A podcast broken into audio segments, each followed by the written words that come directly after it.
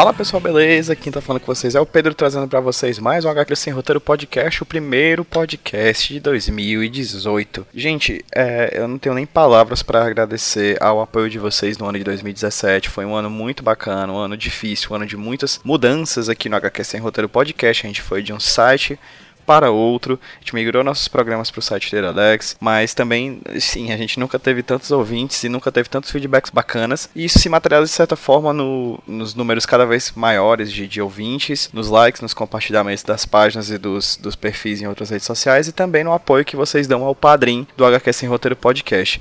No finalzinho do ano passado a gente abriu a nossa campanha de financiamento coletivo no site do Padrim e logo no primeiro dia, em 24 horas, a gente já tinha conseguido a meta inicial para poder é, manter o HQ Sem Roteiro semanal nesse ano de 2018 que se inicia hoje. Para começar o ano com o pé direito, eu trago para vocês um papo que aconteceu no finalzinho do ano passado, no finalzinho de 2017, mais especificamente no dia 24 de outubro de 2017, no primeiro evento realizado pelo HQ Sem Roteiro, né? O HQ Sem Roteiro, o evento HQ Sem Roteiro com o tema Quadrinhos e Educação. A gente se reuniu no auditório do bloco Z, lá da Universidade de Fortaleza, da Unifor. O evento começou às 19 horas. Foi capitaneado por mim, né? Mediando o papo e com o professor doutor é, Daniel Camurça, que já participou inclusive de outros podcasts aqui do HQ Sem Roteiro, como por exemplo o podcast sobre guerra e quadrinhos e sobre rupturas e permanências na história dos quadrinhos. Eu vou colocar esses dois podcasts linkados no post desse programa aqui tá bom? E nós tivemos como convidado, uma convidada especialíssima, a professora doutora Cláudia Salles, que é PhD em Educação, que pesquisou desde o mestrado,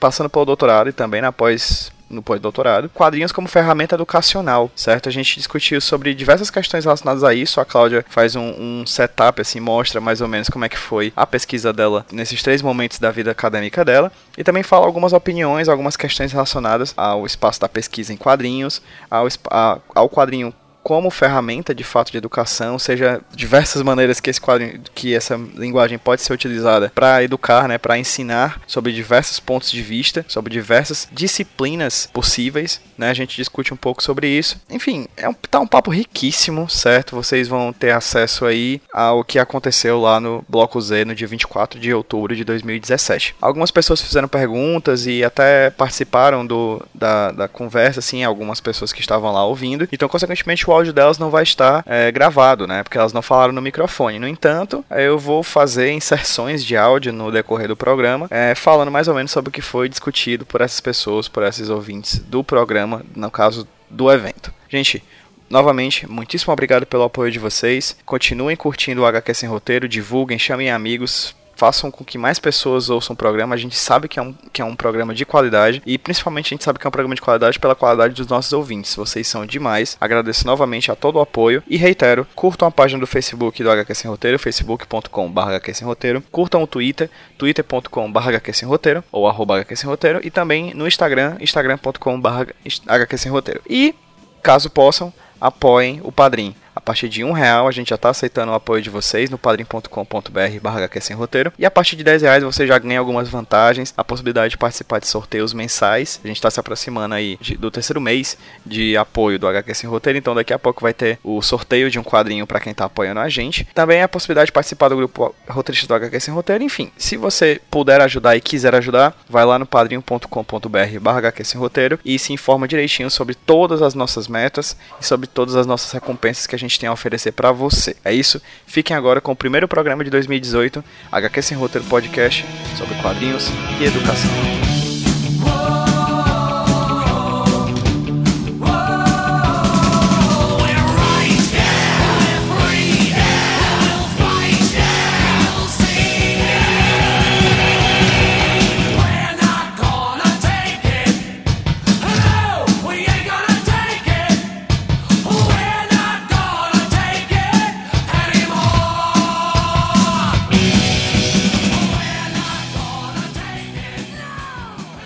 Pessoal, boa noite. Eu sou o Daniel Camurça, professor do curso de Direito aqui da Unifor, e hoje nós vamos ter uma atividade bastante especial. O grupo de pesquisa Justiça em Quadrinhos tem por meta analisar, do ponto de vista da ética, da justiça, do direito, da cidadania, questões relativas à produção, que vem sendo feitas tanto no século XX como no século XXI a respeito das diferentes mídias, seriados, desenhos animados, filmes que permitem que nós possamos discutir no direito a mecânica da relação desses produtos dentro da lógica do consumo e que tipo de discurso acerca da cidadania, da justiça e da ética acabam por ser difundidos. Hoje nós temos uma atividade bastante especial, que é o HQ Sem Roteiro, né, um podcast feito pelo, pelo Pedro, que vem desenvolvendo esse trabalho há bastante tempo, e nós estamos na Unifor cedendo espaço para que ele possa fazer esse podcast. Na verdade, isso é um projeto piloto, a nossa ideia é que nós façamos muitas atividades, que ele traga bastante convidado para nós, e que a gente tenha a oportunidade de discutir sobre as diferentes esferas, como refletir a mecânica dos quadrinhos. O quadrinho ele é uma ferramenta de aprendizagem, se nós estamos numa era onde a tecnologia se faz cada vez mais presente, de que forma os quadrinhos podem trazer reflexões e permitir que nós possamos entender, para além da esfera do direito, a mecânica da linguagem, da comunicação, a lógica das relações pessoais, a própria indústria da mídia e, a partir daí, uma série de outros aspectos importantes. Bem, pessoal, hoje nós vamos ter a participação da professora Cláudia. Ela veio aqui fazer esse debate com a gente, ela veio divulgar o trabalho que ela vem desenvolvendo nos últimos anos. Cláudia, muito obrigada também por ter vindo. E nós vamos gravar, né? Tudo que será dito aqui será usado no podcast. Então, nós queremos a participação de vocês. O Pedro ele vai dar as orientações de como a atividade vai funcionar. Ela tem um formato diferente do que eu venho elaborando até aqui. É um bate-papo, é uma conversa. E a intenção é depois é, difundir esse material no site, o qual ele vai apresentar para nós, que é o Iradex. Pedro, obrigado por ter vindo e agora a palavra está com você. Sempre bom. É sempre bom ter fãs, né? Acho que é muito interessante. Gente, boa noite. É, meu nome é Pedro, Pedro José, PJ, para os mais íntimos ou não. É, eu sou formado em publicidade e propaganda na UFC e meu mestra, minha, minha, graduação foi, foi terminou com uma monografia sobre quadrinhos e atualmente eu sou mestrando também em comunicação pela UFC com pesquisa sobre quadrinhos. É, também sou roteirista de quadrinhos e divulgo quadrinhos e eu gosto de quadrinhos. É, acho que é meio visível isso. Há pouco mais, há quase dois anos, um ano e meio mais ou menos, eu dei início a um projeto chamado HQ Sem Roteiro, que é um podcast semanal que sai toda segunda-feira em um site chamado Iradex, iradex.net, em que eu entrevisto, converso com pessoas que produzem quadrinhos, divulgam quadrinhos, que fazem quadrinhos, enfim, pessoas que vivem nesse meio dos quadrinhos sobre diversos temas. A gente já falou sobre educação, sobre a própria produção de quadrinhos, quadrinhos como estado de arte, e agora quadrinhos e educação com a professora Cláudia, que vai daqui a pouquinho se apresentar. É, dito isso, o o podcast ele tem esse nome, ele se chama HQ Sem Roteiro. Por um motivo, ele não tem roteiro, eu não faço pauta, eu simplesmente sento e converso com uma pessoa convidada sobre um tema já pré-estabelecido, que no caso é quadrinhos de educação. Então muita da coisa aqui que vai vir vai ser improviso mesmo, nada um pouco, nem um pouco acadêmico, né? Uma metodologia completamente não embasada em nada, mas, mesmo assim, é, estamos aqui com pessoas que conhecem quadrinhos e estamos aqui à disposição de vocês também para vocês perguntarem caso tenham alguma dúvida, tá bom? Como o Daniel falou, tudo vai ser usado contra vocês, provavelmente, então fiquem atentos. É isso, vou passar agora a palavra para a professora Cláudia e pedir, Cláudia, explica para gente quem é você, o que você faz, como é que foi sua pesquisa, enfim, qual o sentido da vida, essas coisas. Como vivem, né? Onde moram? Gente, boa noite. É um prazer enorme estar aqui falando de quadrinhos. E a gente, eu vejo algumas militâncias femininas dentro desse campo, que é difícil, né? Então, uma mesa que tem uma representa, representa, uma representação feminina é sempre muito bom. Né? Então, obrigada pelo convite e obrigada pelo além para o Daniel Brandão, que indicou para eu estar aqui com vocês. É, meu nome é Cláudia Sales, eu sou arquiteta né, e trabalho hoje na Estácio e na Unicatólica como professora de arquitetura. É, na época da graduação, eu já gostava de quadrinhos também, assim, né, com, acho que os dois gostam muito, né? E de publicar, de fazer fanzine, de não só consumir, mas de produção de material, né, na, dentro da formatação da linguagem do quadrinho.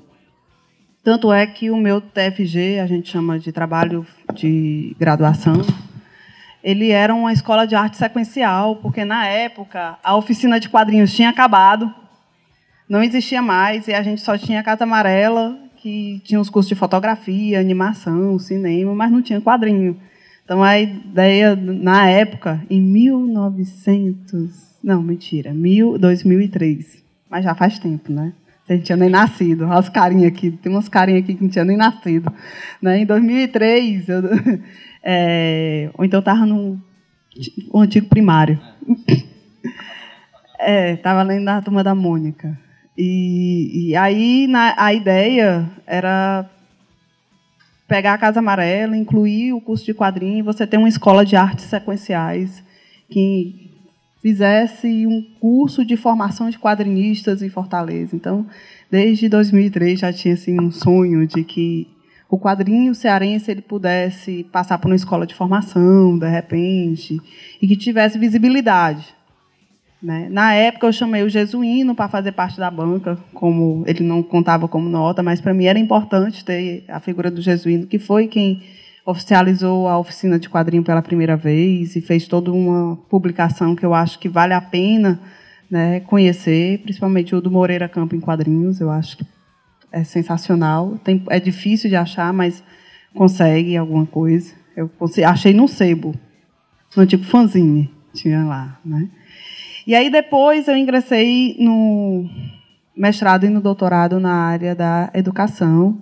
E quando eu migrei para a educação, fiz pedagogia, fiz mestrado, fiz doutorado, eu caminhei com um quadrinho ainda muito como recurso, e aí um recurso voltado é, para a escola básica, né, educação básica. Então, é, o meu orientador, que na época não entendia nada de quadrinhos, nem, nem queria que eu trabalhasse com quadrinhos, tem um pouco disso. Você faz o mestrado, você sabe disso, né? Você tem um tema, você está empolgado, aí o orientador vem, não, mano, vamos fazer isso aí, não. não sei, não, vamos caminhar. Ele trabalhava, olha, olha a, a, a... Se eu estiver falando, de, eu falo que só, viu? Tu, tu corta. Né? Olha a, a, loucura. Ele trabalhava com política de mérito escolar, educação alimentar, né? tudo a ver. Né? Eu disse, não, aí não vai dar certo, não. Eu tenho que, eu tenho que bolar alguma coisa, porque eu não posso perder um mestrado na federal, mas também eu não posso trabalhar com aquilo que eu acho que eu não, também não dou conta. E aí buscando quadrinhos, eu me deparei com um material produzido pelo governo federal, que são as cartilhas de alimentação produzido pela editora Globo, usando os personagens do Monteiro Lobata, Emília Turma do Sítio, que ensina crianças da escola pública a se alimentar melhor. A proposta era essa, era uma cartilha que era vinculada ao antigo programa Fome Zero, que também trabalha. Uma das é, vertentes do programa era educar para uma alimentação saudável. Então era um material, eram cinco cartilhas, toda no formato de história em quadrinhos, que tinha essa proposta da educação alimentar. E aí eu cheguei com as cartilhas para ele, pronto, isso aqui eu analiso. Leu? isso aqui eu, eu, eu pego. E aí a gente fez um trabalho, eu estou contando um pouquinho só dos trajetos, dos percursos que, que eu tive, que fizeram esse elo da educação com quadrinho. Né? Eu fiz uma análise com, dos quadrinhos, né, uma análise crítica, entendendo, trabalhando. Eu sei que muita gente aqui não é da educação, mas, só, mas são categorias que eu acho que depois vocês podem se apropriar. Acho que a comunicação se apropria, que é uma categoria chamada de currículo cultural, que vai entender que todos os produtos produzidos pela cultura, na cultura, elas são dotadas de um currículo de intencionalidade, porque todas elas têm viés ideológicos. Então, nenhum material que é produzido ele é ingênuo ou está isento de opinião.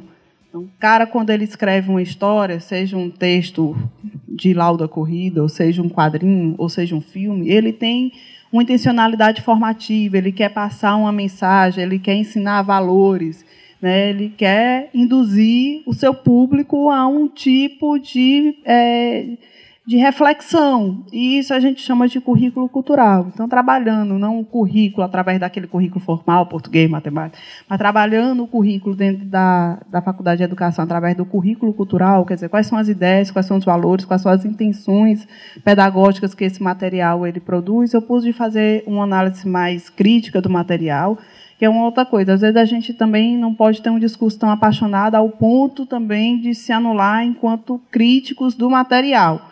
Então, assim, todos nós aqui gostamos de quadrinhos, mas temos os da nossa preferência, tem aqueles que a gente acha ideologicamente questionáveis, né?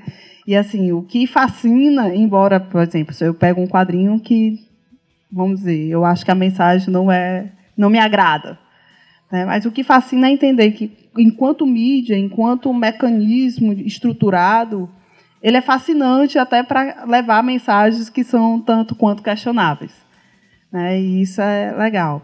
Outra coisa legal dessa experiência foi trabalhar com as, com as crianças e as professoras da escola básica, os quadrinhos, pegar para ler, porque os, esse material tinha chegado nessa escola que eu fiz a intervenção e estavam encaixotados, num, num, lacrado ainda. Tinha vindo, sei lá quanto tempo, seis meses, um ano, eles nunca tinham nem tirado da caixa, porque eles diziam assim, chegou quadrinho aqui, mas a gente não sabe o que faz com quadrinho na escola. Né? As professoras às vezes não sabiam nem a sequência de balão. Primeiro é qual, depois eu vou para qual. Né? Então era uma coisa um pouco complicada, que às vezes a escola trabalhava mais assim, premiava o menino. Então, semana da criança, ele tinha um saquinho de bombom e um quadrinho dentro. Né? Entregava.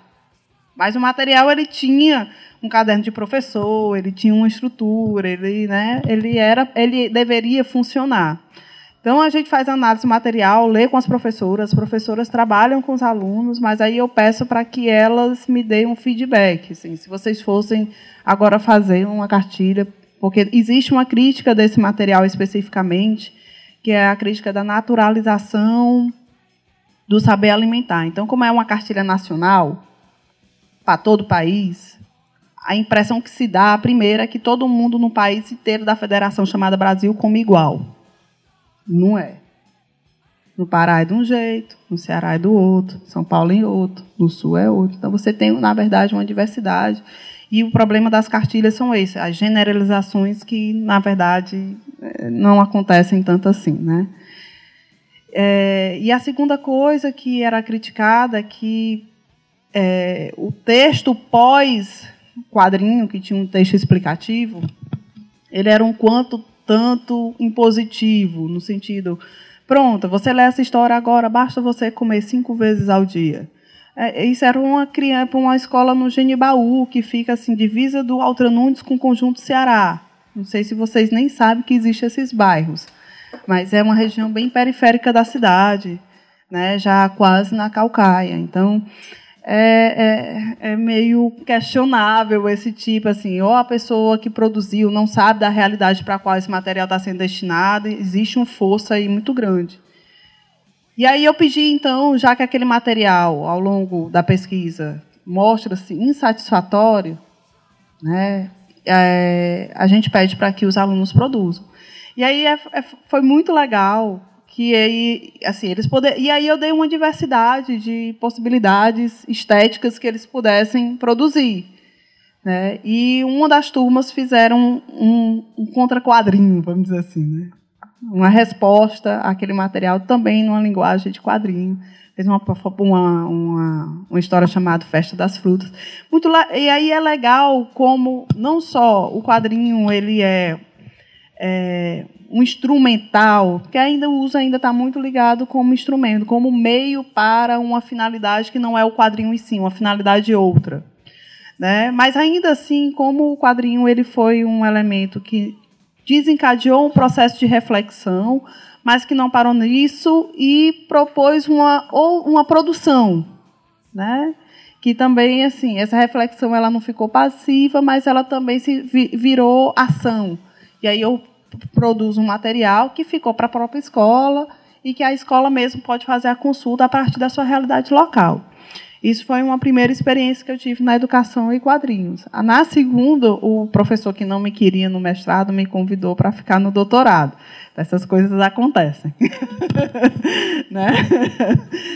É, é, é, tomara. Mas essas coisas acontecem. E aí, no doutorado, ele queria, porque assim, o material que foi produzido através de uma publicação de quadrinhos foi tão grande que ele, a, a princípio, achava-se que tinha muito material para análise que daria para um doutorado. Depois, eu mesmo saturei o tema. né? E aí eu queria trabalhar através de um viés que eu chamei de educação estética. E aí eu sempre tive muito desejo, muita vontade de trabalhar com o Ziraldo. Com o material do Ziraldo. E aí eu disse, deixa eu confia em mim, né? Deu certo a primeira vez. Confia em mim, né? E aí eu peguei um material do Ziraldo, que não é um material voltado para a escola, que é uma coisa que a gente tem que deixar claro, né? Às vezes a escola pega o quadrinho voltado exatamente como livro didático, e não precisa ser necessariamente dessa forma, né? Então você, é, eu tinha é, eu tinha que trabalhar também com educação alimentar, né? Era uma, uma eu tinha as minhas imposições, ele tinha as dele, né? Então eu peguei, peguei primeiro, nunca tinha me tocado que o Zeraldo tinha tanto livros envolvendo comida? Então, eu achei mais de 10 publicações, fora as cartilhas que ele produzia junto com o governo. Sobre orgânicos, é sobre feira, sobre consumo consciente, uma série de coisas. Depois eu fui. Opa, pode falar. Aqui nesse momento, uma das pessoas do público perguntou se o, a pesquisa também envolvia, de certa forma, o uso de charges na educação. Envolve. Envolve também. Pode ter. É, eu vou chegar na charge numa experiência que eu tive na UES. Esse, esse, esses que eu usei não usavam do recurso da charge, era história em quadrinho mesmo. É, não era um curta-metragem, era um longa-metragem mesmo, com todas as. Né? A, a charge, eu fazendo uma comparação bem grosseira com a linguagem do cinema, né, seria um curta-metragem, uma ideia de um quadro só, né, que tem um viés mais crítico, ele quer denunciar às vezes ou mostrar uma realidade específica sobre algo. Né? Esses, especificamente, eles, eles eram histórias um pouco mais longas, tá? que usavam o recurso do cartoon, que é um, também usando uma linguagem mais grosseira, que eu acho que os técnicos podem ser mais específicos, né? seria um desenho mais simplificado, mais estilizado. Né?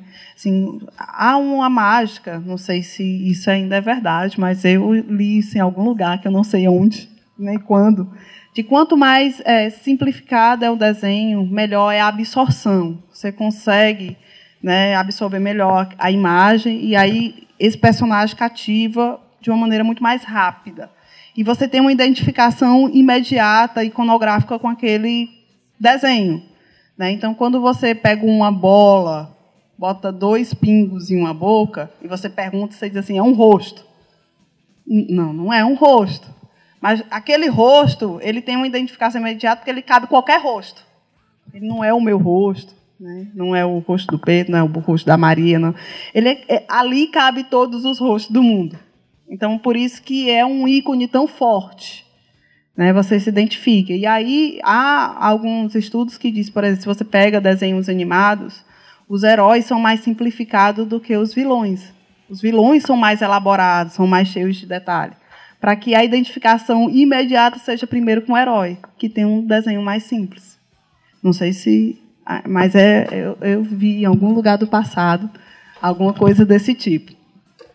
Né? Então, assim, o Ziraldo, ele cativa a educação básica especificamente, né? Assim, trabalho, eu tava, o trabalho ainda era voltado para as séries iniciais, até o quinto ano, por conta desse traço cartoon, que é um traço mais simples e de identificação mais imediata assim como Monteiro Lobato, assim como Turma da Mônica. A Mônica é campeã da Best of todos. né? Ela consegue, o, o, Maurício conseguiu achar um desenho que cativante, que consegue realmente ter uma identificação apaixonada de imediato. E aí a ideia do doutorado era trabalhar o material do Ziraldo para que as crianças para que as crianças se sentissem sensibilizadas. A ideia é isso, é trabalhar dentro das escolas através de laboratórios de cozinha. Né? Quase assim um Masterchef dentro do colégio. A ideia era, era essa. Né? Tinha que ser uma escola que tivesse, logicamente, um ensino um pouco mais, menos tradicional, estivesse aberta a experimentações. No caso, eu trabalhei com o Tia Leia, que tem uma proposta pedagógica diferenciada já, né? E, e a professora adorou o projeto, trabalhou na forma de projeto na sala. Então, o livro é o Julieta no Mundo da Culinária, não é um livro da educação voltado para as escolas, é um livro do Ziraldo, em parceria com um chefe de cozinha e nutricionistas. Ele sempre faz isso, eu não tinha me dado conta, mas ele tem vários trabalhos nesse, nesse tipo. Né?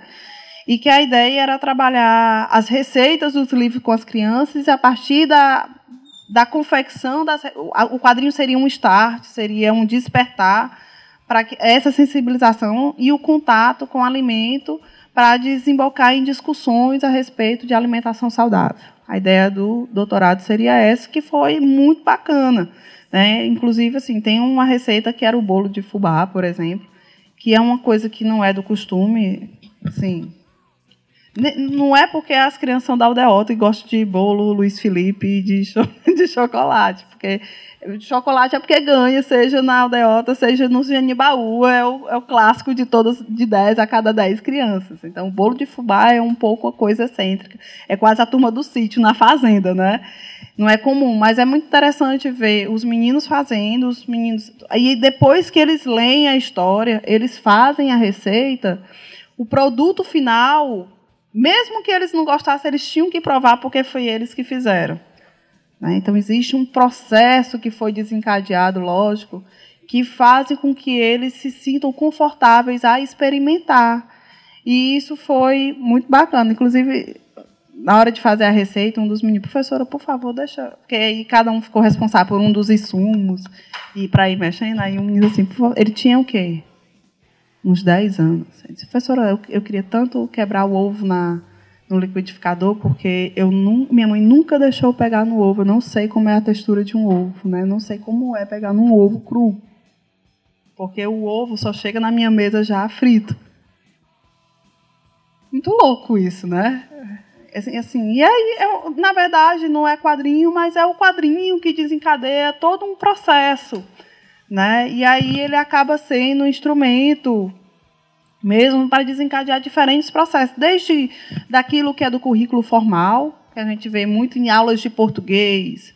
Na UES nós temos um grupo de educação matemática, eu estava falando aqui, que trabalha tirinhas, aí tira, charge, né? É, histórias curtas, de no máximo três quadros, né? de um a três quadros, para desencadear processos lógicos matemáticos em crianças da educação básica. E aí tem muito, o H, o terrível, tem várias que pode que usa o pensamento matemático. Então, tem coisas bem legais. Ela vai, ela faz um trabalho de quase de mineração e vai achando coisas fabulosas, né? Mas não só o que a gente conhece como currículo formal, mas na verdade o, é, o quadrinho ele pode desencadear diferentes é, processos de reflexão em qualquer área do conhecimento. Nós estamos aqui no direito, né? O professor Daniel fala que já tem essa é, uma tentativa de fazer essa discussão dentro do direito, né? E aí tem a comunicação, tem o curso de arquitetura, tem a própria educação e tem no final é, o que eu ainda estou investigando. Eu não tenho respostas prontas, né? Mas é uma coisa que me incomodava porque toda a discussão que a gente está tendo aqui ou que eu iniciei, porque ainda não teve discussão, que eu só estou falando, é um monólogo que está acontecendo aqui, né, na verdade, não ser a participação né, dele ali lá, lá, lá atrás, é, ela é voltada muito para a educação básica, porque ainda existe um certo receio do quadrinho ainda ser uma mídia, uma linguagem voltado para o universo infanto-juvenil. E quando você entra na educação, quando se fala de universidade, é, é, não. né? Com raríssimas exceções, quando você tem, às vezes, um professor ou outro que conhece melhor o recurso e, e acha meios de trazer esse diálogo. Mas quando se fala quadrinho e educação de uma maneira muito geral, os livros que se tem é voltado para a educação básica, até o ensino médio. Então, você tem quadrinho e ensino matemático, quadrinho e a, a história em quadrinhos, né? a história das histórias em quadrinho, a história, a geografia. E aí, quando você.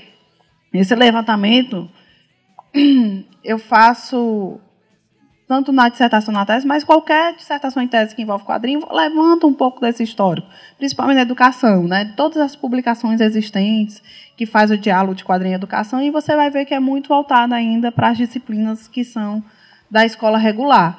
E aí essa discussão acaba quase que nunca chegando à universidade.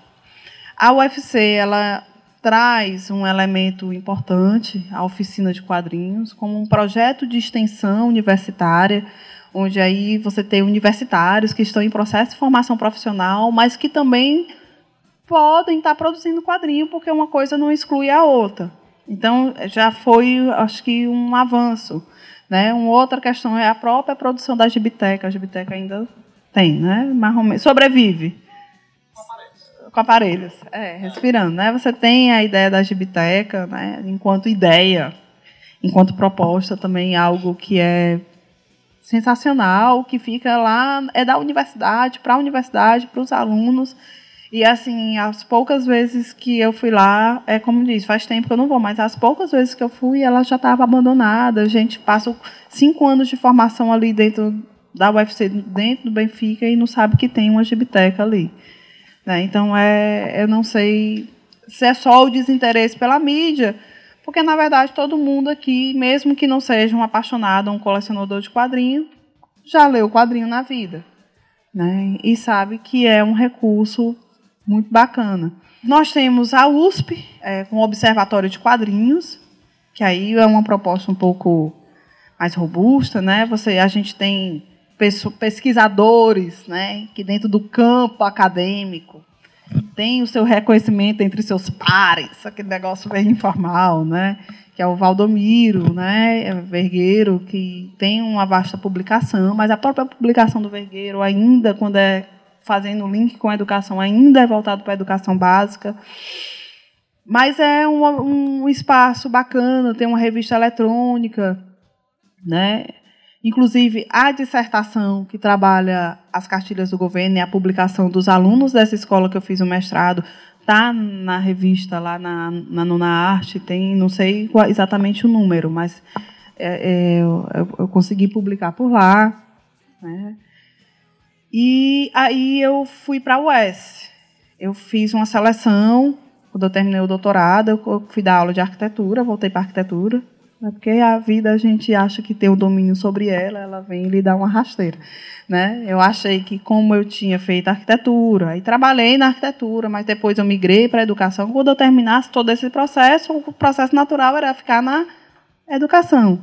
E aí, quem me convida para trabalhar é um curso de arquitetura.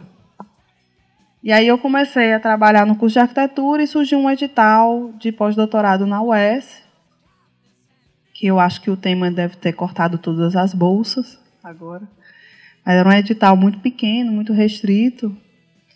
E, e eu fiz a seleção e passei, exatamente porque eu não sei dizer, mas me chamaram, né? Essas coisas a gente sempre acha que é uma vaga e que tem alguém que fez a graduação na UES, que fez o mestrado na UES, né, faz uma carreira dentro da UES. Mas, enfim, entrei. Né, na época, eu estava mais preocupada em discutir, como eu estava no curso de arquitetura, discutir a questão do curso, dos cursos de arquitetura. Mais um projeto paralelo dentro do, do pós-doutorado era sensibilizar a discussão do quadrinho na universidade, e se na universidade, na graduação, é difícil, nos cursos de pós-graduação de mestrado doutorado é quase impossível. né? A não ser que seja assim, alguém que está pesquisando só para fazer uma dissertação, uma tese. Né? Mas trazer o quadrinho como linguagem, como não só recurso instrumental, meio para se chegar, mas como literatura, como algo que pode ser utilizado de fato né, dentro da formação de mestres e doutores, é, é, é mais difícil. A UES, por incrível que pareça, gostou da, da ideia. Então, é, durante um ano e meio, nós conseguimos, logicamente, quando eu terminei o estágio, não teve quem continuasse.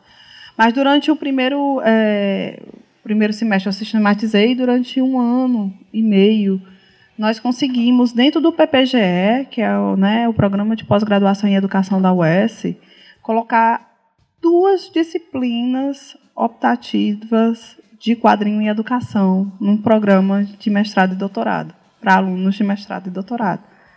Né? Então, isso foi uma coisa muito legal. Eu não conheço outros espaços dentro da educação, dentro de programas de pós-graduação, que abram as portas para abrir uma, uma, uma disciplina, embora que seja optativa, mas que permita esse tipo de discussão, porque às vezes desvaloriza o próprio recurso quando sabe simplesmente que é a quadrinha, não importa o que tem dentro, não importa a análise que se faz. E aí a gente conseguiu fazer, além da, da disciplina, né, é, conseguir fazer uma publicação, que era outra coisa que eu, sempre tive muita vontade, assim, eu estava dizendo, eu não sou a melhor pessoa do mundo, assim, ah, eu sei quadrinho, a história de trás para frente. Não, eu sei aquilo que, que minimamente eu preciso saber, né? Mas eu sempre tive muita vontade de que no Ceará se tivesse não só a produção, tivesse quadrinistas conhecidos, como a gente tem o Daniel, o JJ e tantos outros é, é, quadrinista cearense, mas eu queria que também, no âmbito acadêmico, a gente não tivesse só o pessoal do observatório lá da USP.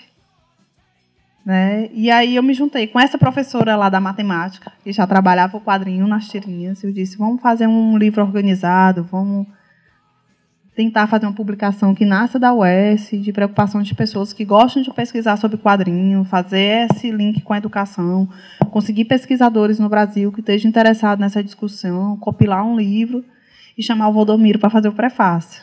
E aí a gente conseguiu, nesse um ano e meio, fazer isso. Né? Esse livro aqui, eu trouxe esse para sortear com vocês, mas vocês podem achar no site da editora Reflexão, é uma editora de São Paulo, às vezes você acha na cultura, às vezes não. Então, pela editora, talvez seja. Se quem quiser, quem estiver fazendo pesquisa sobre isso, ou tiver interesse de. Né, pode estar entrando no site da editora Reflexão para fazer isso.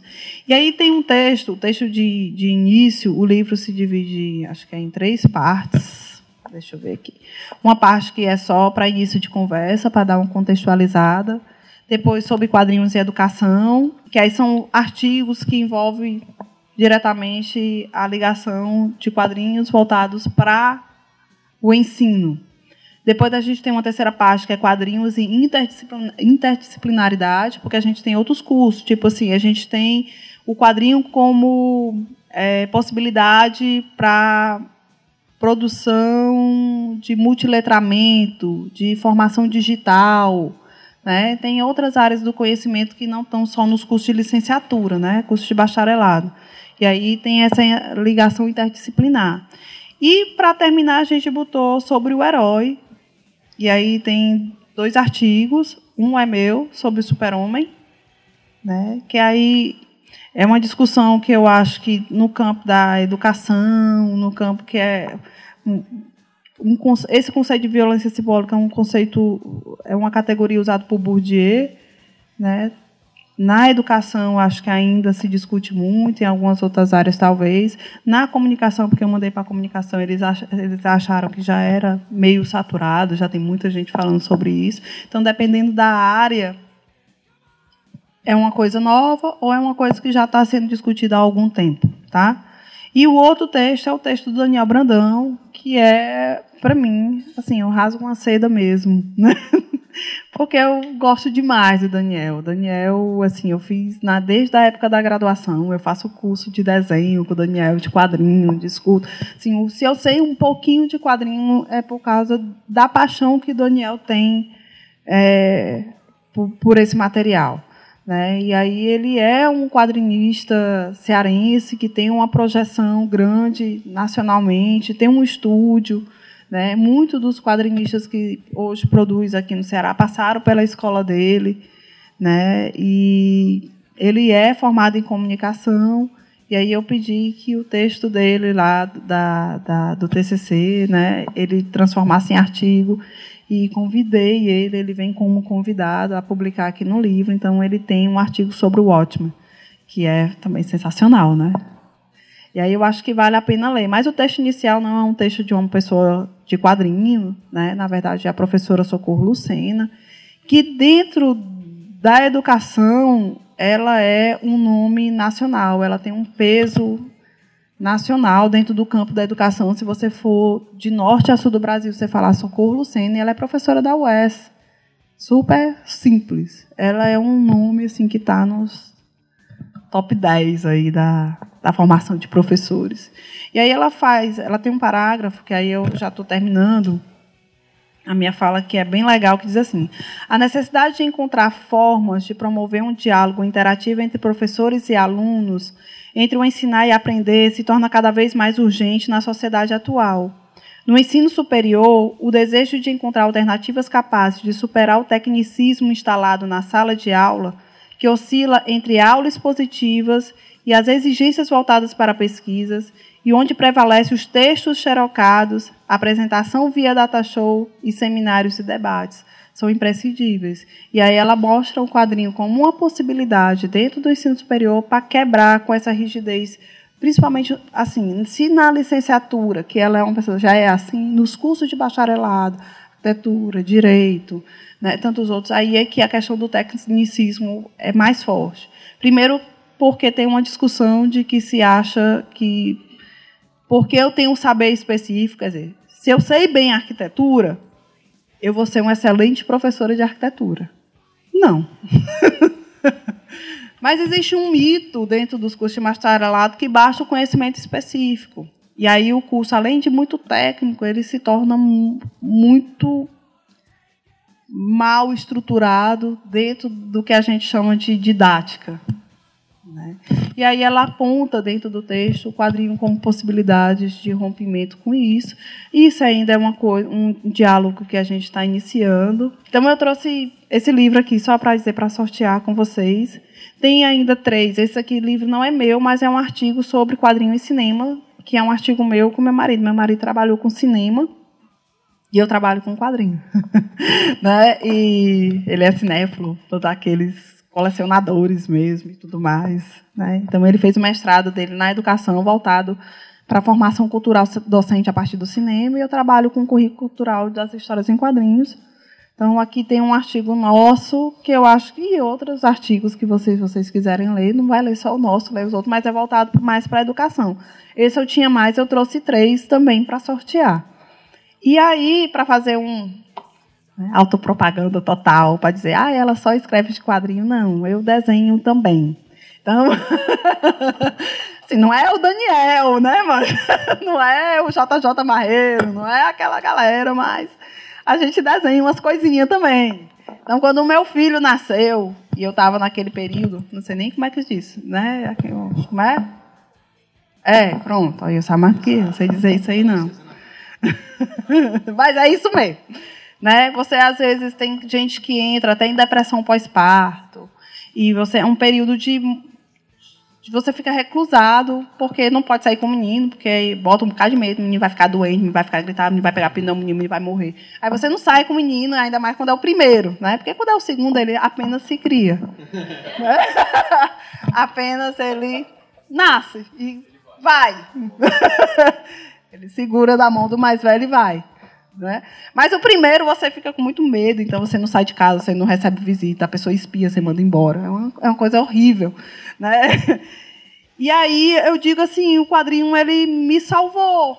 Né? A mãe disse assim, assim, ela achava que eu ia entrar até em depressão, deu muito trabalho no começo, eu tive assim, maus momentos. E uma das maneiras de eu não enlouquecer nesse claustro que eu me coloquei foi porque eu comecei a publicar umas tirinhas no Facebook do meu filho, que é o Heitor. Então eu criei, eu gosto muito de rock, muito mesmo, né? E aí eu comecei, e isso começou com uma tia minha que brincou, esse menino vai ser roqueiro, vai ser o Heitor, o bebê do rock. E aí ficou, eu comecei a produzir uma série de tirinhas chamada Heitor, o bebê do rock, que toda semana eu publicava no Facebook, né? E publiquei durante muito tempo, acho que uma das últimas tirinhas é a Helena tinha nascido, que é a minha filha agora que tem um ano. E aí, com dois, eu não consegui realmente mais fazer absolutamente nada. A não ser de ter os. Não, além de ter os dois empregos, que é um para cada filho.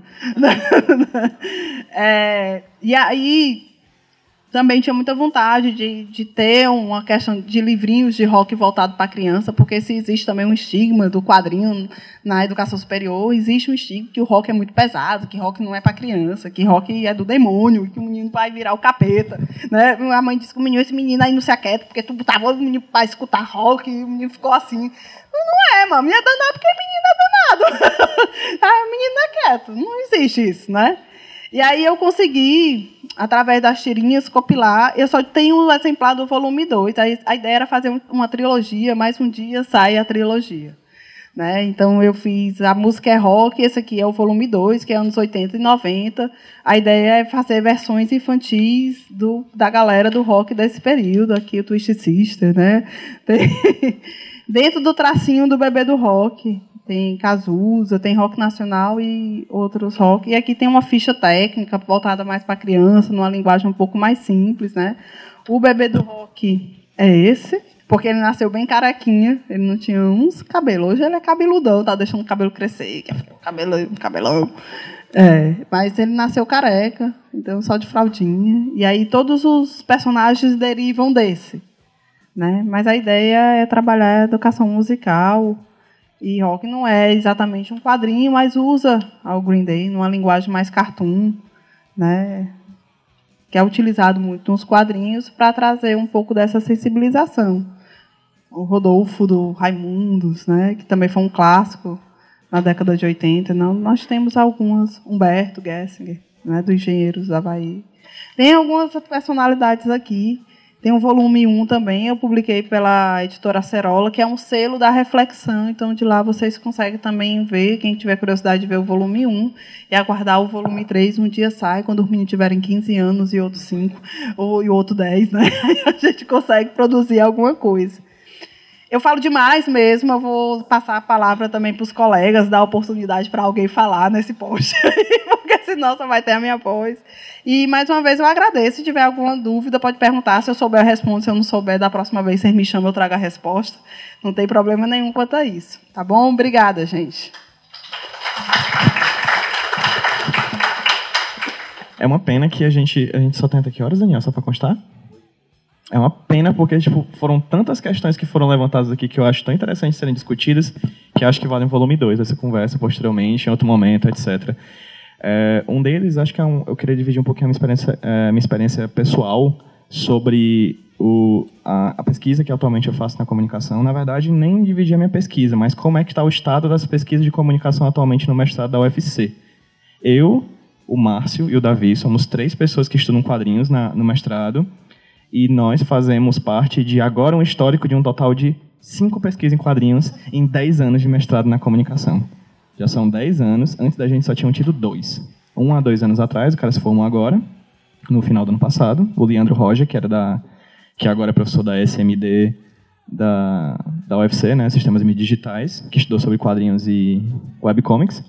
E atualmente o Felipe Lima, que está se formando esse ano ainda, que estuda sobre adaptações de Frankenstein para quadrinhos. E aí, no caso, existem, a gente dobrou a meta, a gente viu a meta, dobramos a meta e não, não vamos depois fazer a meta. É, somos três agora, no caso, eu estudo quadrinhos e imagem, na verdade eu estudo níveis de relação entre quadrinhos e fotografia. Então, basicamente, eu fico pirando, estudando filosofia da imagem, Foucault, essas paradas que não faz sentido. E o Márcio estuda Planetary, que é um quadrinho do Warren Ellis, um quadrinista britânico, que ele trata sobre questões de estudos culturais em Planetary. Né? Ele estuda como o Planetary ele utiliza uma espécie de revisão de toda a cultura pop do século XX em seu quadrinho. Dos estudos culturais, né? Ah, perfeito, faz todo sentido. Tá roçando a barba, né? Desculpa. E, por último, o Davi, que estuda a periferia dos estudos acadêmicos. Ele estuda a adaptação de quadrinhos da Marvel para o cinema. Rapaz, se o, povo não, se o povo já não acha que filme da Marvel é filme, imagina ser filme ao ponto de ser pesquisa de mestrado. Né? Então, essa é basicamente a perspectiva do, da pesquisa de quadrinhos do mestrado da UFC no momento. Né? A gente não sabe quantas pessoas vão tentar no ano que vem, vamos ver em breve. Na graduação já há uma certa movimentação, principalmente por causa, e aí você pontuou uma coisa que é muito interessante, Cláudia, que eu acho que é a ideia de que a gente tem um professor que é o ponta de lança do negócio. Ele é o cara que chega, estuda quadrinhos e diz: vem a mim todas as criancinhas. Porque se não tiver, não tem. Né? Eu acho que tem alguém aí que aqui faz isso aqui na Unifor, assim, só acho. Né? Mas, porque é uma dificuldade grande. Eu, graças a Deus, nunca tive essa dificuldade por causa do professor Ricardo Jorge, que é meu orientador atualmente, que foi meu orientador na graduação, que é o cara que realmente agrega toda a produção so, é, teórica sobre quadrinhos na UFC atualmente na comunicação. Ele é o cara que, se você quer estudar quadrinhos, você vai falar com ele. Mas existem locais que não, isso, isso não acontece. Né? A gente sabe que existem faculdades, universidades que isso não acontece. Não existe um professor, uma professora que esteja disposto ou disposto a orientar esse tipo de trabalho. É, um, é uma questão. E se você não tem, como é que faz? Né? Você procura subterfúgios, como, por exemplo, achar uma cartilha que usa quadrinhos para falar sobre alimentação para poder tratar com o professor que já trata sobre isso. Né? Então, você vai é, você faz o rebolation, você faz um, um passeio periférico para conseguir chegar no seu, no seu objetivo. Então, essas questões são, são muito pertinentes. Acredito que, caso vocês queiram estudar sobre quadrinhos, ou já tem algum amigo que queira estudar, ou um primo, ah, eu não quero estudar sobre quadrinhos, não, é um primo meu, eu não quero estudar, não, é só um primo. É, sabe que fala com o Daniel aí, que ele é o cara aqui da Uniforme. E eu acho que o Daniel ele pode falar um pouquinho sobre a experiência dele como né, esse ponta de lança, esse cara que é o cara que, que agrega as pesquisas em quadrinhos, principalmente por causa do projeto do Justiça em Quadrinhos, né, que é um projeto de pesquisa daqui. É, o meu papel é categorizar, né? Então, eu vou categorizar. É, eu, eu, quero falar um pouco do grupo, mas na verdade a respeito das mecânicas, né, que nós podemos observar a partir do, do que está sendo debatido. A meta é sempre, de alguma forma, trabalhar em dois níveis, né? O material como fonte e como metodologia. Pelo menos é assim que nós entendemos na história. Apesar de que a história é também um local onde a pesquisa relativa a essa produção midiática, né, os HQs, os filmes relativos aos HQs e às histórias em quadrinhos de modo geral, uh, é visto de uma forma muito segregada. Né? Nós somos os judeus ali né, dentro. Por quê? Porque quem lida com a história pesquisa o Encoraçado Potequim, né, pesquisa as obras do Godard, pesquisa os filmes do Fellini, aquela coisa toda. Né? Então, de repente, Almodóvar, aí de repente você chega lá, né, eu vou analisar o Batman. Né? Então, cria uma situação muito problemática. Mas qual é a questão que a gente esquece? É que esse mercado ele gera uma quantia extremamente volumosa de dinheiro, são milhões. E ele afeta necessariamente um número muito grande de jovens de 10, 15, 20, 25, 30, 40, 50 anos de idade. Levando em consideração a historicidade desses personagens, os momentos que eles surgiram e o que me interessa, né? a carga de significado nas linguagens e nas questões que estão ali colocadas. Quando eu tenho um quadrinho voltado para criança, que é o material que vocês produziram, Cláudio, o que, o que, o que, que vem a mim né, no, no trabalho do Ziraldo, por exemplo?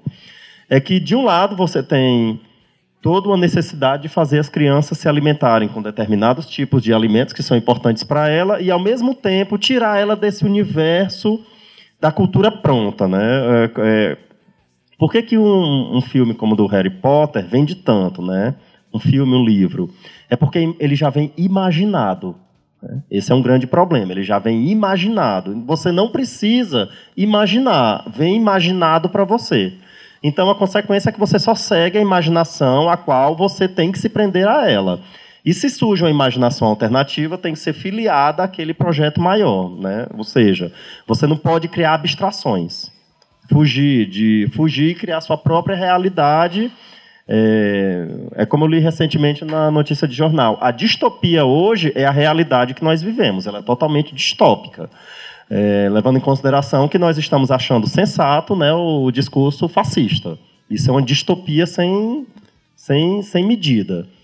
Então, qual é a consequência? É que o universo do, do envolver-se acaba ficando muito invisível. Quando você propõe uma criança, ela produzir algo, qual esse produto final vai ser algo que vai, de alguma forma, fazer com que ela se relacione com os colegas, com os professores, com a família, com a textura das coisas, o toque é importante, você cria uma outra realidade para ela. E, automaticamente, um universo de imaginação. E isso numa sociedade onde o homem não pode ir para a cozinha. E, ah, quer dizer, é uma proposta revolucionária em vários aspectos. No que diz respeito ao pensamento disso no ensino superior, tem vários desafios mesmos. O curso, a, universidade, o curso em si das universidades, no caso do bacharelado, como foi muito bem dito por você, Cláudio, ele tem uma questão, né? um desenvolvimento de uma habilidade técnica. Mas a habilidade técnica sem imaginação, ela gera uma repetição desmedida. Né? Aquela coisa de uma forma tal que no caso do direito são os tabus, né? A gente tem que trabalhar com o direito penal dos anos 40, não tem como fazer isso. Nós trabalhamos com o sentido de criminologia, que é totalmente deturpado dentro de uma psicanálise mais moderna, está totalmente fora. Aonde nós vemos por aí a repetição, a boca miúda. A boca miúda é um gesto educado da minha parte. A boca miúda de que o juiz julga com a razão e a, e a juíza julga com o sentimento. Então, quer dizer, né, aquelas mulheres que fizeram Enem, fizeram vestibular, passaram por todas as disciplinas, tiveram que estudar para o exame de ordem, estudar para o concurso, no final ela é estereotipada como aquela que julga com os sentimentos. Então, quer dizer, é um ser né, irracional. Ela não, toda a racionalidade necessária para construir uma trajetória profissional é negada por causa de uma perspectiva antiquada, né? antiquada, machista, e aí o que, que acontece? Você tem que combater isso. As, nova, as novas mídias estão aí, e o quadrinhos não é exatamente novo, mas pode ser usado de uma forma muito plural. Uma das pesquisas lá do programa, citado pelo Pedro, é exatamente o, o HQ virtual, né? que é uma mídia, é, é uma maneira nova de rever a questão e produzir a questão do quadrinhos. Que ela pode ser feita de N formas, tem pessoas brilhantes que produziram diferentes materiais que podem ser vistos, inclusive, pelo celular e que, ao mesmo tempo, pode gerar uma série de debates. Eu concordo que, realmente, você pegar o Foucault e transformar em quadrinhos, né, eu fico imaginando como, como um desenho vai representar a microfísica do poder, né, que desenho a gente poderia utilizar. É quase a mesma coisa, entre aspas, de você imaginar uma uma, uma, um, um, gesto, né, um sinal do Libras, da Libras para definir uma determinada palavra, um conceito, uma, na verdade uma categoria de análise, né? Como é que você faz o niilismo, né, no, no, na Libras? É, é um desafio, mas é um desafio que tem que ser enfrentado, levando em consideração que essas fronteiras têm que ser rompidas. Então, como pensar determinadas categorias, por exemplo, no direito, na, na psicologia, uh, ou mesmo na engenharia, que de alguma forma o quadrinho sirva como um elo de conexão dessas, dessas referências. O desafio, a meu ver, que eu acho que é um dos motivos da, do embarreiramento acadêmico, é que, e eu digo muito isso em sala de aula, é que tem que separar o pesquisador do fã. Não que separar significa dizer que tem que eliminar um, não é exatamente isso. Mas se você é fã naquela carga de paixão que você tem pelo personagem, né, você ama mais um do que o outro, você isso acaba deturpando a forma de ler o material. Então, se você criou a imagem de que o Homem-Aranha é o herói, porque ele é o herói, porque o quadrinho diz que ele é o herói, e você reproduz a ideia de que ele é o herói e se convence disso, você não consegue entender o que, que, tem por trás da produção, né? Que não é exatamente o personagem, né? Os meus alunos ficam chocados quando eu digo isso. O Batman não existe. Né? Tem um roteirista, tem um criador por trás, tem uma série de pessoas que colocam o que eles pensam. Ai, que chocante! Não me mate, a não ser que você vá me matar igual no The Walking Dead, que eu acho super legal. Então, é muito chocante, né? Eles não existem. O que tem ali é um discurso que é proferido por alguém, ou por uma indústria, ou por alguém que paga, né? Um, um, é uma organização. Não tome isso simplesmente como uma arte, é arte, mas não perpassa mais só por isso. E que necessariamente tem uma série de discursos ali que são defendidos dentro de uma série de lógicas. E aí, como traduzir isso na forma de compreendermos a realidade? Por exemplo, um HQ logo do início do Homem-Aranha, é, 64, 65, que uma das minhas pesquisadoras trabalhou, aparece uma cena bastante peculiar. O Homem-Aranha está encostado no muro, lá em cima, vigilante. Ele vê dois homens olhando para um joalheiro que está saindo da, da loja dele. Então, como herói, ele se antecipa, vai lá, pula em cima dos caras prende os dois na teia, né? E com aquele tom sarcástico dele nas revistas, ah, te peguei, né? Você ia cometer o crime e eu te peguei. E aí os caras respondem, é, eu roubei alguma coisa? E o Homem-Aranha para, né? Por um segundo, olha, não. Então por que você está me prendendo? O leitor, movido por esse conceito que eu dei de fã, ele vai dizer: não, tá certo, tem que prender mesmo, tem que evitar o crime. Mas espera aí, eu não posso prender uma pessoa pelo que parece que ela está fazendo. A não ser que vocês, os estudantes, digam para mim que o professor pode tomar sua prova e dar zero porque ele parece que você está colando. Posso? E não sentir muito ânimo, parece que pode. É? Eu acho que pode. Então, se eu achar que você está colando, eu posso tomar a prova? Né? É muito questionável esse comportamento, mas na revista parece que é normal. Existe uma mecânica no direito que diz que não, eu não posso prender uma pessoa por ela pensar em fazer um crime. Nós precisamos refletir sobre esses significados, levando em consideração o fato de que a forma como a realidade se constrói, ela não é só visível nos jornais, ela não é só visível na, nos documentos jurídicos, ela não é só visível nas estruturas forjadas pelo ser humano, é construída. O quadrinho é parte disso e também ele permite a compreensão da realidade. Tem uma cena do Superman na revista em quadrinhos que eu não vou lembrar qual, quem localizou isso foi também um pesquisador meu é, do grupo de pesquisa, aonde hoje ele está trabalhando com um código de quadrinhos brasileiro que muitos intelectuais de quadrinhos citam, mas nenhum deles apresenta um código e aí eu consegui fazer com que ele achasse, né? Eu dei muita, muita carga positiva, muita energia positiva, né? Que ele procurasse. Né? E aí ele perdeu 5 quilos e achou. Foi bem legal. E aí o que, que acontece? Nessa cena do super-homem do super -homem, é muito sui generis.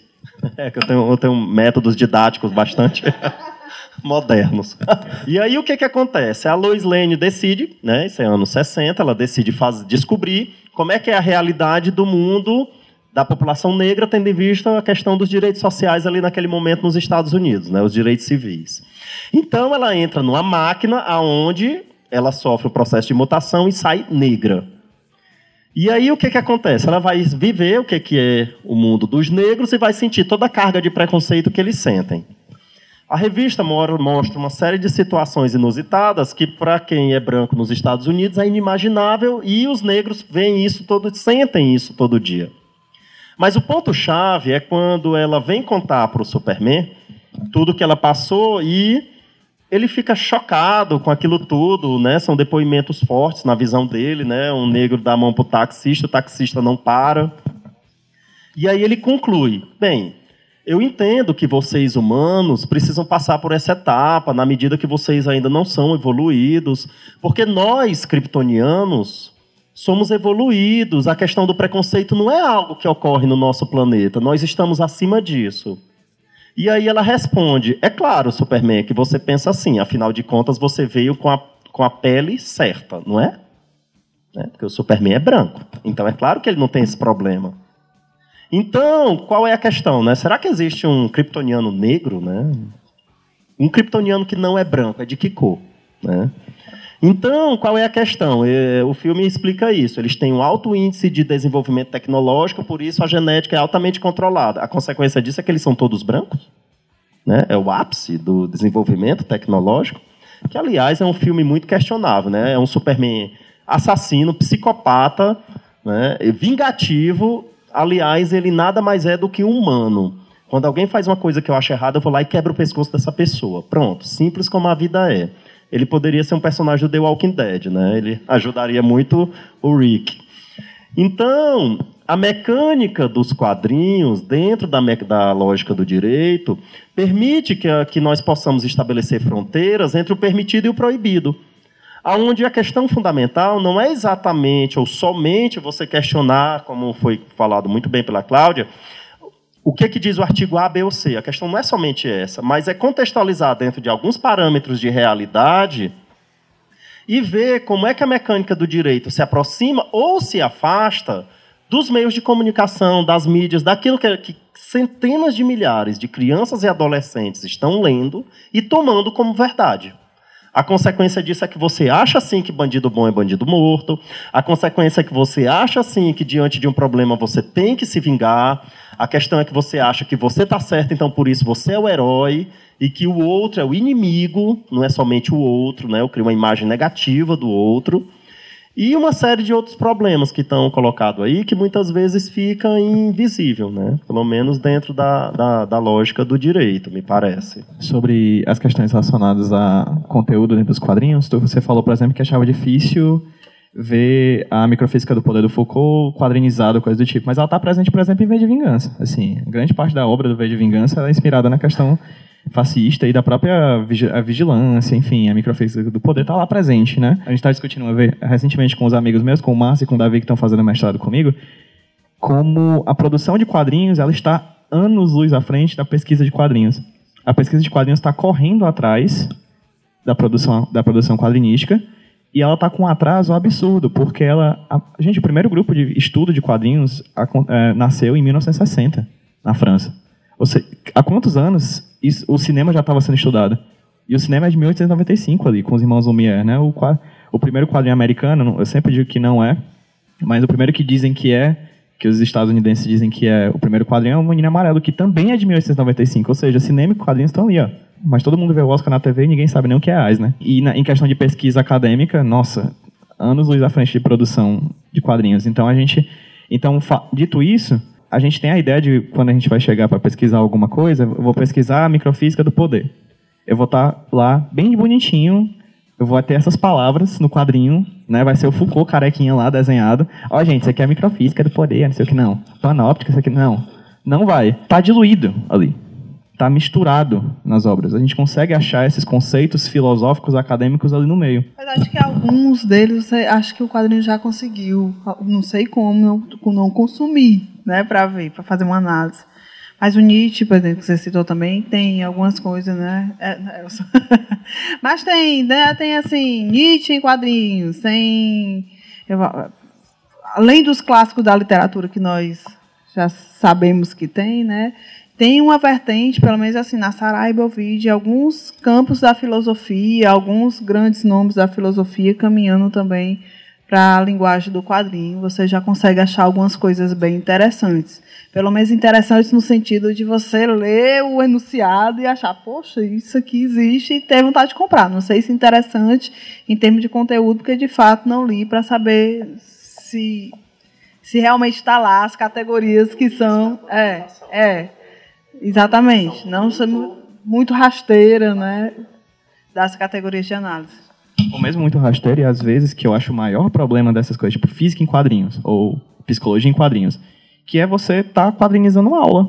Você tem um personagem parado, olhando para trás, dizendo, olha, a física é igual a M... Gente, não.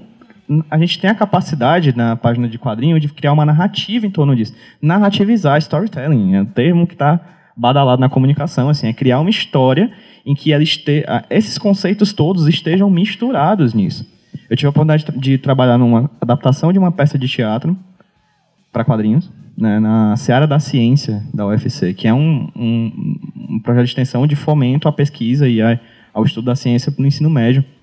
E era muito bacana, era uma peça de teatro em que os órgãos do corpo humano brigavam entre si para saber qual é o mais importante. Porque o cérebro se achava mais importante, o coração se achava mais... o fígado, o rim, e eles ficavam brigando entre si para se achar mais importante. E no final, todo mundo fica feliz, porque, na verdade, o corpo, todo mundo é importante. E, e aí, no caso, a história, é a, a, o trabalho que eu fiz foi adaptar essa peça em quadrinhos. Então, assim, você aprende que o rim faz isso, isso, isso, isso. O fígado faz isso, isso. O coração, no meio de uma história.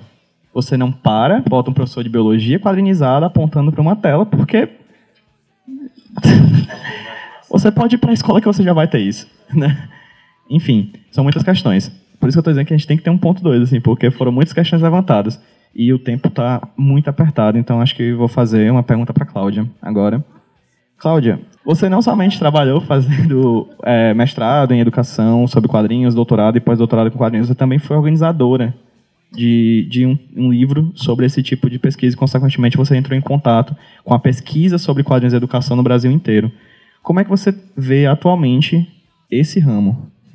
Acho que você já contextualizou um pouco. Eu acho que o que você vê na comunicação é um dentro de uma escala maior, talvez na, na educação, porque a educação é igual o coração de mãe.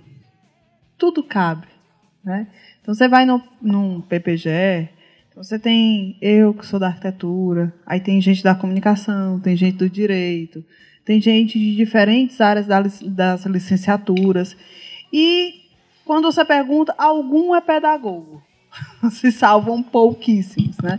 E por ser um campo tão interdisciplinar, aí talvez você tenha é, uma, uma outra facilidade de contactar quem esteja trabalhando com quadrinhos. E porque o segundo motivo de, na educação, eu achar que talvez seja mais fácil do que outros campos, é que ainda é um, é um campo que está muito preocupado com a educação básica. E aí, quando se fala de crianças e jovens, o quadrinho é uma mídia ainda muito popular e que todo mundo sabe que tem um certo fascínio dentro dessa faixa etária. Então, as professoras, quando, por exemplo, a Carol faz um, um curso de extensão, a formação de professores da educação básica, para ensino de matemática através de quadrinhos, menina, em um dia ela esgota as vagas dela, o povo fica ligando, as prefeituras ficam ligando, e não tem como caber numa salinha, que a UES é bem limitado, né, bem sucateado, é uma outra discussão. Né? Bem sucateado, você não tem muitos espaços para oferecer formação de qualidade, porque não é só ter um bom professor, é ter um auditório assim bacana, né? com ar-condicionado, é, né? Então, você tem que ter, é, você tem que ter infraestrutura, né? Então, no instante acaba, porque a demanda é grande, né? Nós temos muitas escolas da prefeitura, muitas escolas no estado, uma carência de material muito grande. E aí o quadrinho é uma possibilidade barata, né?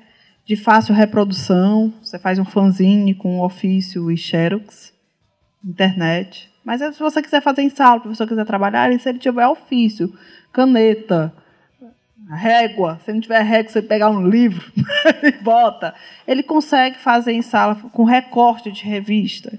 Então é um material que não é só de fácil consumo, mais barato do que outros, do que o, o livro didático, mais barato do que levar os meninos para ir para o cinema ou alugar um filme, né? Então e, e produzir isso também mais rápido, além de você ter internet. Então na educação ela é um pouco mais aberta, apesar de que não estou dizendo que você acha isso em todo canto, não.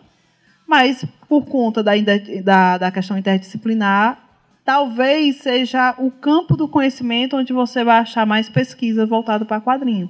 Tanto que você tem muitas publicações. O gibi, educação está no gibi, é, educação em quadrinhos, que é o do Vergueiro. Você tem um, muita coisa voltada por conta dessa característica. Você tem a educação muito ligada a crianças e jovens, que é a educação básica, você tem a carência de material e você tem como é, estimular pesquisas que ajudem o professor a produzir em sala. Isso ajuda. Em outros campos do conhecimento, principalmente nos cursos, aí eu vou dizer de bacharelado, você já tem uma limitação muito maior, né? É, pelo motivo que eu já disse, por exemplo, na educação, quando você vai para o ensino superior, você já não tem tanta abertura, você já não vê muitas pesquisas. O quadrinho para né, o auxílio de didática do ensino superior. Né, eu dei uma disciplina dessa num curso de especialização lá em Quixadá, usando só tira. Eu não usei texto. Tinha os textos no AVA, né, no sistema virtual, mas a aula expositiva era só com tirinhas. Né? Vai ter professor que vai amar e vai ter professor que vai dizer que é só enrolação. Pelo simples fato de ser tirinha. E não importa o que você diga, as referências que você traga, o esforço, por ser tirinha já existe um preconceito, porque não é o texto formal do Libânio. Mas o Libânio, ele está na tira, mesma coisa que ele diz, está tá aqui, mas existe um certo preconceito no, no, no ensino superior. Se na educação já tem isso, nos cursos de bacharelado eu acho que isso é mais gritante. Com exceção, talvez, e é uma exceção entre aspas mesmo, da comunicação, que faz esse, esse intercâmbio com as mídias. da arquitetura, porque a gente quer ser artista. né, tem assim, ah, eu sou um espírito livre. Não é. Espírito livre, nihilista, nada me domina, eu faço o que eu quiser da minha vida. Não é, mano. Arquiteto não é. Síndrome de Deus, entendeu? arquiteto tem um pouco disso, né? Achar. Não é, nada disso, né? Mas tem uma certa liberdade poética e que se deixa. Em outras áreas, eu acho que do direito, que é vou usar um termo assim, sisudo, né? Assim, é visto por outras áreas como um campo mais fechado. Talvez ele, o Daniel tenha uma dificuldade um pouco maior com os pares dele do que de repente eu tenho na educação e na arquitetura e do que você tem dentro da comunicação, embora a gente sinta a dificuldade que já é. Então, outros campos, a própria medicina, né, os cursos da saúde de uma maneira geral, com exceção talvez da nutrição por conta das cartilhas, né, de educação popular, talvez tenha uma abertura, mas você vai achar campos mais fechados e campos mais abertos. Nesse momento, uma das pessoas da plateia perguntou sobre a eficácia, se existem pesquisas sobre a eficácia do uso do quadrinho dentro de uma sala de aula. Tem, tem, tem pesquisas que mostram muito mais no, formato, na educação, como estudo de caso. Né? As generalizações são complicadas. Mas, por exemplo, no meu estudo de caso específico, né, na tese, através do quadrinho, eu pude achar. No final, no final da tese, uma das conclusões que eu chego é que o material do Ziraldo, enquanto sensibilização para a discussão de alimentação, educação alimentar, ela é muito mais, ela foi muito melhor aproveitada pelos alunos do que o sistema de cartilha por dois motivos. Porque o Ziraldo, por não ser um material propriamente didático voltado para a escola, ele não com, dialoga com o aluno a partir de imposições. Faça aquilo, deixe de fazer aquilo, coma três vezes o dia. Não trata a alimentação como remédio que é uma coisa muito comum nas cartilhas da saúde, a medicalização da alimentação. Nessa época da geração saúde, isso é muito comum. Né? Coma três vezes ao dia e tire o carboidrato, três colheres de proteína. Né? Então, você trabalha o alimento como um remédio. Isso não funciona na vida prática. Né? Na vida diária, isso não funciona porque a vida é para além disso. Tá? Então, assim, como o material do Ziraldo ele tem esse caráter do lúdico, tem um caráter da não imposição, então ele vai te convencendo pela beirada. Né? E é voltado para um público que ele tem domínio.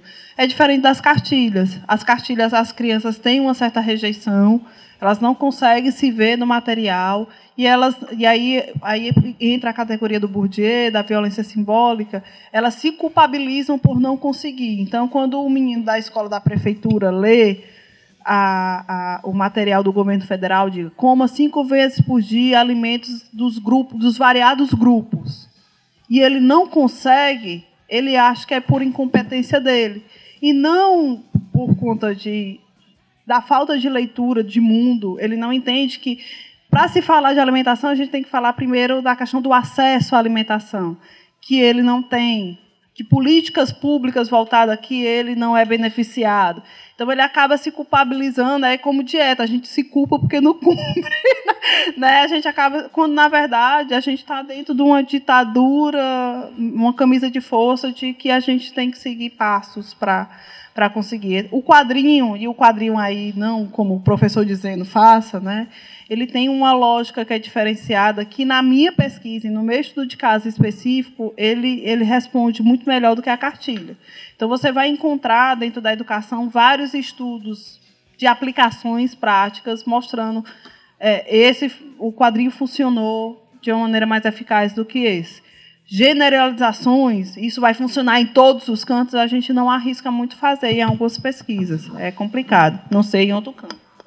Deixa eu só dar um acréscimo à resposta da Cláudia, foi ótimo, por sinal. Pra, dica para todo mundo que está a fim de estudar ou quer conhecer mais sobre a pesquisa de quadrinhos é procurar o site das Jornadas Internacionais de Quadrinhos, que é um evento que acontece, que acontecia bienalmente e a partir desse ano vai acontecer anualmente. Feito pelo Observatório de Quadrinhos da USP, como a gente falou, e sempre um dos grupos de trabalho mais movimentados, o mais lotado sempre é o de quadrinhos de educação. Sempre. Porque são vários estudos de caso. Então, assim, a gente está falando do estudo de caso da Cláudia sobre educação alimentar no Ceará. Só que tem um cara lá estudando sobre quadrinhos, matemática, no Acre. Só que tem um cara estudando e quadrinhos, geografia no Mato Grosso do Sul. Então, assim, o macro a gente não tem como atingir. Mas os micros, que formam um grande álbum de figurinhas dessa pesquisa que está tendo agora de quadrinhos e educação, a gente consegue achar a partir disso. Então, sugestão para quem. Não só quadrinhos e educação, na verdade. O que eu sempre participo é quadrinhos e linguagem, por exemplo. Enquanto o, o Davi, que estuda adaptação de Marvel, é quadrinhos e cinema. Então, assim, tem vários GTs no site das Jornadas Internacionais de Quadrinhos, que é o maior evento de quadrinhos acadêmico aqui do Brasil. Um deles é o de quadrinhos e educação, que lá dá para achar nos anais dos, dos, dos, dos, dos eventos. Nossa, tem artigo dos mais variados tipos. A Sabrina, que é uma amiga de longa data, aqui levanta a questão sobre a legitimação da pesquisa e da prática do jornalismo em quadrinhos. Ela estuda jornalismo na Unifor, na Universidade de Fortaleza, e acaba levantando essa questão pra gente, pra gente discutir sobre isso nesse momento da conversa. Essa questão que tu falou do jornalismo em quadrinhos, o maior jornalista em quadrinhos do mundo é o Joe Sacco. É um maltês que ele trabalha principalmente em espaços de guerra, né? Ele fez um quadrinho sobre a faixa de Gaza, fez um quadrinho sobre sobre a questão da Bósnia, enfim, ele é um cara maravilhoso, assim, que o trabalho dele deve ser conhecido. Quando ele fazia essas pesquisas, ele ia com grupos de jornalistas do mundo inteiro. E aí eles perguntavam, aí as forças de, de policiais do local perguntavam, você é jornalista de que? Ah, eu sou fotojornalista. Ah, beleza, tem a máquina. Você é o quê? Ah, eu sou é, jornalista de TV. Beleza, tem a câmerazinha aí. Beleza. E você é o quê? Eu sou quadrinista. O cara, como é que é? Mas, sou quadrinista, mas você não tem... Não, só tem um bloquinho de papel e caneta, que é o que eu vou ficar desenhando aqui ele tinha muita dificuldade de, de entrar, só dizer que era quadrinista quadrinhos. Então parece que sempre quadrinhos, quando é batido com algum outro tema, quadrinhos de jornalismo, quadrinhos de nutrição, quadrinhos não sei o que, parece que sempre vai avacalhar. Você vai falar sobre nutrição, vai falar sobre um livro sobre nutrição, perfeito. Um filme, massa, quadrinho aí. Você está querendo demais. Né? Porque aí não, não, há, um, há um preconceito, há um problema muito grave da academia de aceitar o quadrinho e outras coisas. Né? O quadrinho e a nutrição, como tu falou de cartilha, é muito forte, né? Porque, graças a Deus, a educação existe para mostrar que quadrinhos educam, né?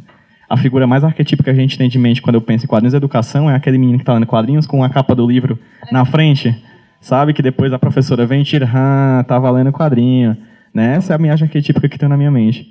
E aí a, tanto a gente tem que mudar isso, né, esse pensamento, como o trabalho da Cláudia é muito importante para isso. Me lembrar agora, tu falou do, do preconceito, né? O Rubem Alves era teólogo, ele dizia que uma vez estava no táxi, o cara queria puxar assunto, perguntou, e você é o que? Ele disse, eu sou teólogo. Ele, o quê? Você é geógrafo? Né? a gente, eu sou quadrinista. Ah, você trabalha com quadros? Tipo, pendurando na parede? É, assim...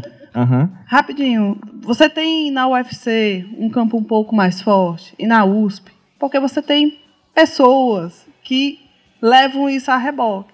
Então, a USP sem o Valdomiro não teria sido né, a, a Nona Arte não teria surgido como revista, você não teria o observatório. Ele é uma, assim, você teriam pessoas pesquisando, como você tem aqui na Unifor.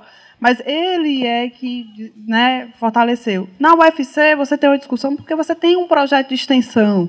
Então, o projeto de extensão gera uma produção que volta para a universidade, que sensibiliza os alunos a estar pesquisando. Então, talvez, se a Unifor tivesse um projeto de extensão que não ficasse só também no direito, mas que fosse uma coisa mais interdisciplinar, isso gerasse talvez uma discussão maior entre os cursos. A segunda coisa né? Falta professor. Falta professor porque, por exemplo, na geração da minha mãe não se lia quadrinho, porque você tinha, teve uma época muito difícil para o quadrinho, né? que era visto como algo que deturpava, algo que você desaprendia. Então, você tem uma geração mais antiga que vê realmente o quadrinho de uma maneira questionável, porque dentro do processo formativo dele, foi dito pela mãe a vida toda que o menino não ia aprender a ler, ou então ia falar helado porque leu Cebolinha. Né? Então você vetava uma série de questões, você queimava, você essa figura clássica do menino lendo escondido, quase como uma coisa proibida. Essas crianças que foram proibidas ao acesso são os professores mais antigos da casa. Talvez Aí é um sonho, tá? Né? mas um, uma geração e meia duas, você tem uma abertura um pouco maior para as mídias de uma maneira geral, incluindo o quadrinho. Principalmente que agora que ele está inserido dentro da cultura digital, e ela é uma cultura muito forte nos nossos dias, talvez isso sensibilize para uma abertura dentro dos campos. Aí um dia todo mundo vai estudar quadrinhos e a gente vai ficar com preconceito com videogame. gente, é isso. Eu gostaria de agradecer bastante pela presença de todos, principalmente agradecer a presença da Cláudia e do Daniel, gente. Obrigado, foi muito bom. Do you have the time to listen to me whine about nothing and everything all at once? I am one of those melodramatic fools neurotic to the bone, no doubt about it.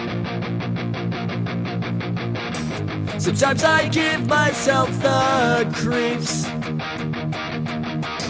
Sometimes my mind plays tricks on me. It all keeps adding up. I think I'm cracking up. Am I just paranoid?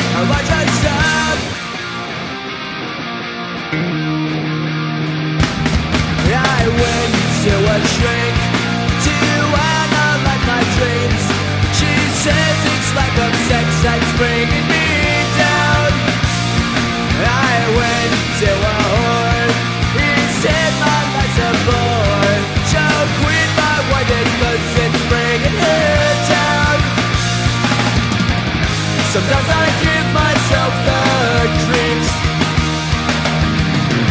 Sometimes my